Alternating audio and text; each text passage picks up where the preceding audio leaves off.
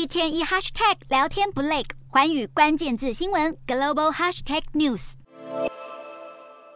为了拥有心目中的梦想房屋，许多人一步入社会就省吃俭用，存到头期款，历经几十年缴房贷的漫长岁月，最后才真正成为名副其实的屋主。但令人讶异的是，近几年来，美国越来越多购屋族在缴完房贷后不久，反而把房子给卖了，导致银发族的拥屋率随着年纪增长而越来越低。根据美国人口调查与统计局最新报告显示，多数美国人在三十五岁后买房，其中有八十趴的购屋族能在七十岁前缴清房贷，但就在在他们准备享受退休生活的时刻，许多老年人却开始卖掉自己的房子，搬进养老院或是专门提供老人租屋的社区。美国经济学者分析，老年卖房的人是担心自己年纪大了，身体状况走下坡，孩子也搬出去住，为了避免独居失智所带来的危险，所以宁愿卖房搬到医疗照护完善的租屋社区，也不要沦为穷的只剩下房子的人。银发族纷纷脱手房产之际，他们的孙辈千禧世代却陷入了没钱买房的窘境。